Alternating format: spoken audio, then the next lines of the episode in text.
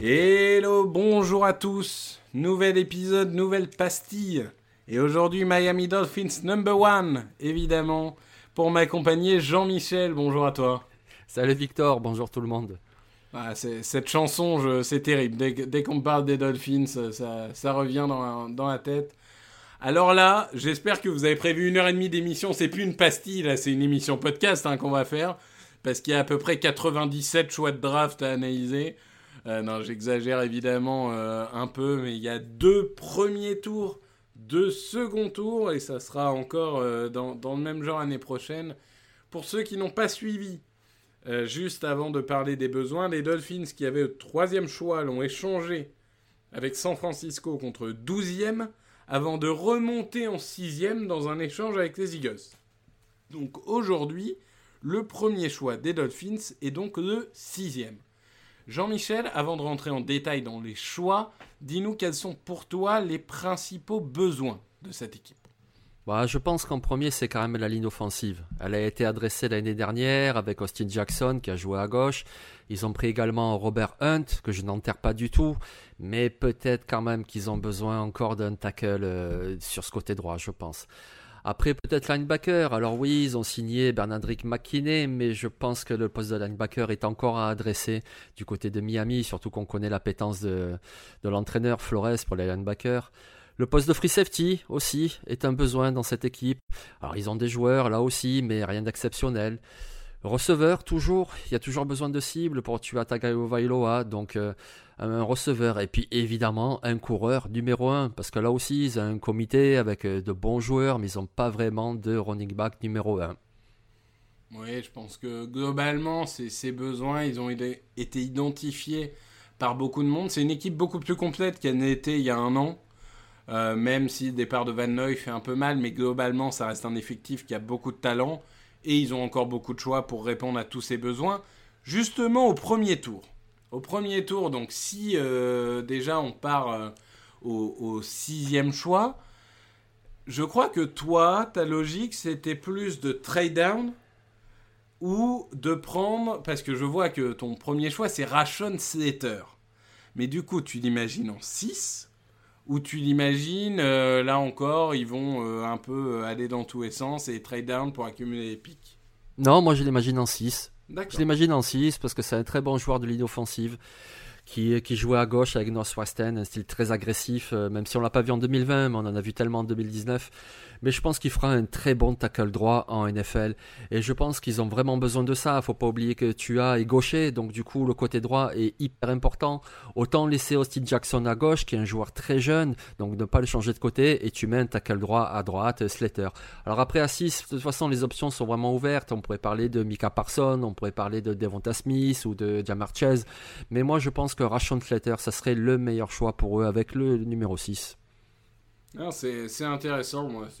J'adore ce joueur. Donc évidemment, je pense qu'à droite, il est encore mieux qu'à gauche. Et comme tu le dis, euh, autant prendre le meilleur tackle droit disponible, vu que tu as un quarterback gaucher et tu es, la seule équipe euh, de NFL aujourd'hui à avoir cette caractéristique. Donc euh, autant en effet travailler là-dessus, je, suis totalement d'accord. Et pour prolonger dans ce premier tour, tu nous as choisi, alors, quelque chose qui n'est pas dans les nids que tu as évoqué, ou en tout cas peut-être pas directement, c'est euh, le, le Edge Aziz Ojulari. Mais je suppose que dans le système Flores, tu l'imagines plutôt en deuxième rideau du coup? Oui, oui, exactement, ouais. Parce qu'il joue quand même souvent dans une 34, donc euh, et puis euh, je l'ai pas précisé, mais ça fait partie aussi de ces nids. Ils ont pas vraiment un joueur comme ça fluide et rapide sur les extérieurs. Alors il y a bien Andrew Van Gikel, je, ne l'oublie pas, mais il faut un joueur avec un autre profil tout de même, tu vois. Ils ont perdu Shaq Lawson et Aziz Ojulari, mais voilà, c'est un joueur hyper rapide. Alors il est encore jeune, il y a encore du travail à faire avec lui, mais il vaut largement un premier tour parce que il est très athlétique, c'est un joueur très intelligent qui peut faire beaucoup de choses, y compris s'écarter pour défendre euh, en couverture, et puis pour attaquer la poche, c'est un vrai démon. Je veux dire, les Dolphins, ils ont une première rideau qui est quand même assez impressionnant, avec Wilkins, avec euh, Racon Davis, avec euh, Ogba, mais si tu rajoutes Ojulari juste derrière eux pour contourner le coin, ah, ça peut vraiment faire des dégâts. Donc du coup, ouais, moi au premier tour, là aussi, je bypass un petit peu le besoin de receveur et j'y vais avec un pass rusher je suis totalement d'accord avec ça pour une simple et bonne raison, c'est qu'Ojolari, je pense que bien coaché, ça peut devenir le meilleur edge de cette draft sans aucun doute, et que je fais euh, largement confiance à Flores pour développer euh, ce type de joueur. Euh, moi, c'est vrai que j'étais plutôt parti sur un linebacker, hein, des... alors soit un linebacker pur, style Zaven Collins, soit un linebacker safety type Jock, Jeremiah Owuzu Korama. Mais bon, globalement, euh, je, pense qu'il euh, faut renforcer, mine de rien, la défense, qui est déjà excellente, mais qui, avec un peu plus de profondeur, pourrait être la meilleure de la ligue. Donc euh, oui, c'est un besoin qu'il ne faut pas oublier, il ne faut pas tout mettre sur l'attaque, même s'il faut soutenir. Évidemment, tu as Tagovailoa pour être sûr qu'il performe dans sa deuxième année. Et justement, pour le soulager un petit peu, dès le début du deuxième tour, toi tu vas sur un des deux running backs des plus en vue de cette draft, tu vas sur Travis Etienne de Clemson. C'est ça, exactement. Voilà un playmaker pour aider Tua Tagovailoa parce que c'est un coureur qui est explosif, un coureur qui a des cuts très rapides, qui peut courir à l'intérieur, qui peut courir à l'extérieur.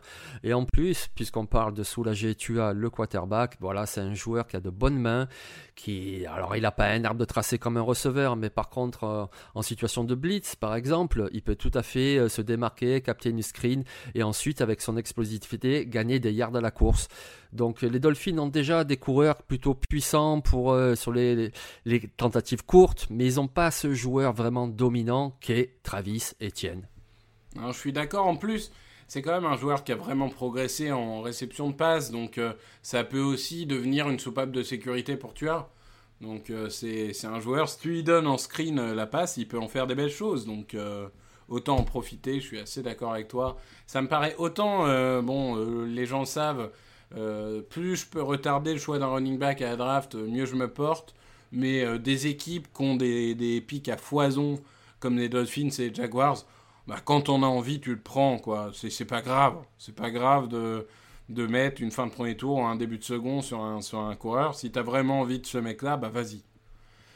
Et du coup, dans un deuxième temps, tu nous as choisi. Alors là, on renforce encore la défense, mais on va sur le rideau euh, le dernier rideau, parce que tu nous as choisi un safety, Richie Grant de UCF.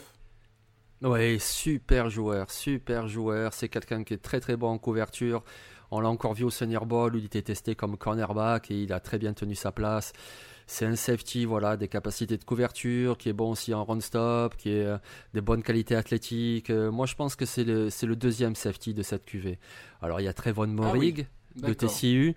Et puis ensuite, moi, je mets Richie Grant directement en numéro 2. C'est vraiment un très bon safety. Et je pense que c'est le profil qui manque justement à Miami. Ce type-là de, free safety, très bon en couverture. Donc le, mettre au milieu, tu vois, des cornerbacks euh, Xavier Howard et Byron Jones, et, là, tu es tranquille. Alors je suis d'accord avec toi. Je suis d'autant plus d'accord qu'en fait, j'avais la même stratégie que toi, mais inversée. C'est-à-dire que moi, pour être sûr de l'avoir, j'ai pris Trevon Murray justement au début de second tour quitte à n'avoir que le troisième receveur de la QV, Javante Williams, en fin de second tour. Donc c'est vrai que la, logique est la même, et je pense qu'on est tous les deux d'accord sur les besoins qui doivent être adressés. Et au troisième tour, parce qu'il y a un moment, il va quand même falloir euh, prendre des cibles pour Tua. Heureusement, c'est une draft très profonde.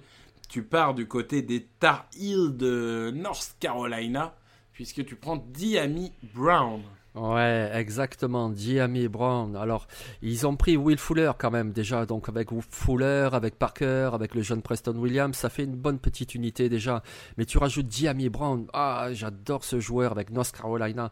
C'est quelqu'un de très fiable, qui court de bons tracés et qui a une super vitesse aussi. On l'a encore vu lors du, lors du Pro Day. Il a fait un 4,46. Euh, c'est quelqu'un voilà qui va attaquer la profondeur, mais pas que.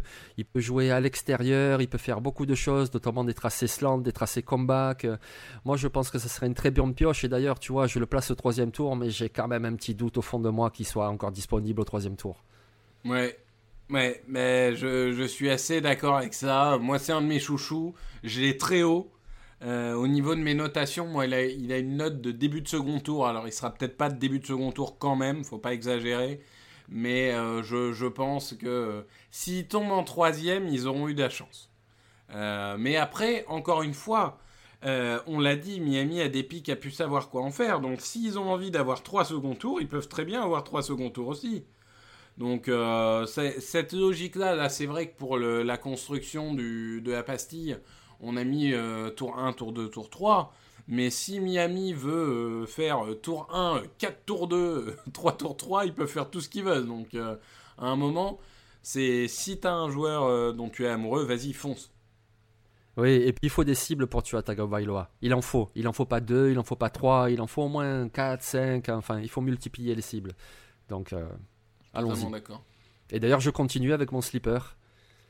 Et tu continues avec ton slipper, et oui, puisque tu as pris Imir Smith-Marset, donc de Iowa. Donc explique-nous euh, ton, ton, amour pour euh, le, le, receveur de Iowa.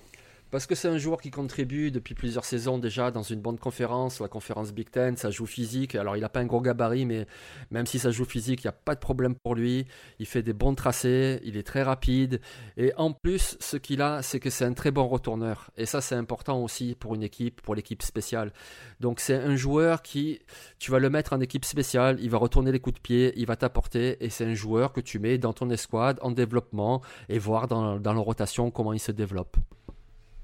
Non, bah c'est évident. Je pense que ça fait partie de ces équipes. Euh, ils peuvent, euh, s'ils veulent, euh, prendre deux receveurs, voire deux running backs pour faire de la profondeur. Enfin, ils, peuvent se permettre de, voir loin, on va dire. Et, je pense que c'est important pour eux de, faire ce genre de choix. Euh, moi, j'ai changé de, de sleeper. Je te l'ai pas dit, mais bon, c'est moi le présentateur, donc euh, du coup, c'est pas grave. Euh, j'ai changé de sleeper en fait en cours de route parce qu'il y a, y a un joueur, mais alors. Je, je, sais que certains vont trouver que ça peut faire doublon avec, avec Travis Etienne, mais moi, dans ma logique de j'ai pris Javante Williams, j'avais envie de mettre un CJ Marable de Coastal Carolina.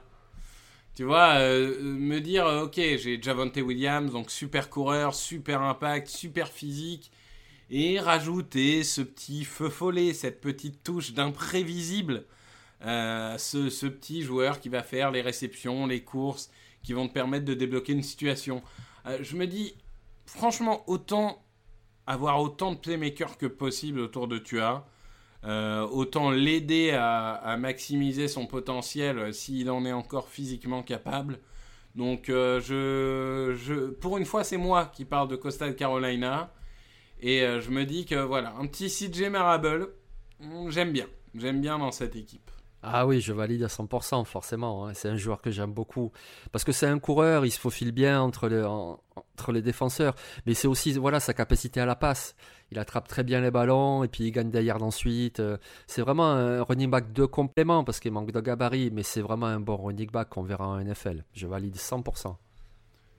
Et ben voilà, on a fait le tour. On, on aurait pu vous donner encore euh, 45 choix euh, pour, euh, pour les Dolphins, mais la réalité, c'est que tout est possible avec cette équipe.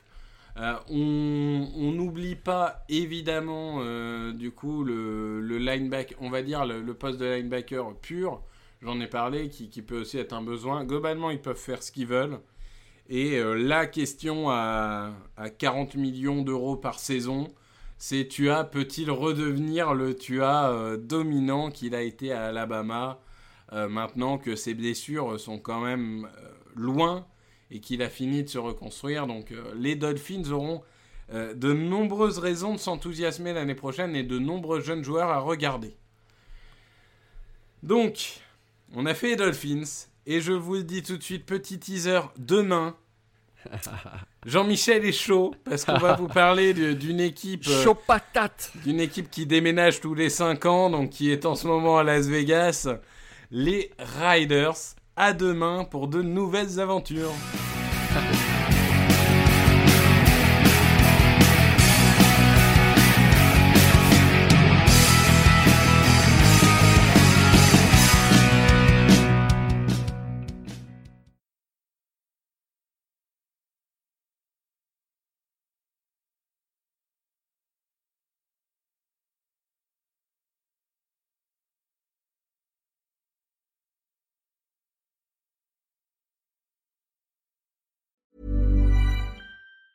Even on a budget, quality is non-negotiable. That's why Quince is the place to score high-end essentials at 50 to 80% less than similar brands. Get your hands on buttery soft cashmere sweaters from just 60 bucks, Italian leather jackets, and so much more. And the best part about Quince, they exclusively partner with factories committed to safe, ethical, and responsible manufacturing. Elevate your style without the elevated price tag with Quince. Go to quince.com slash upgrade for free shipping and 365-day returns.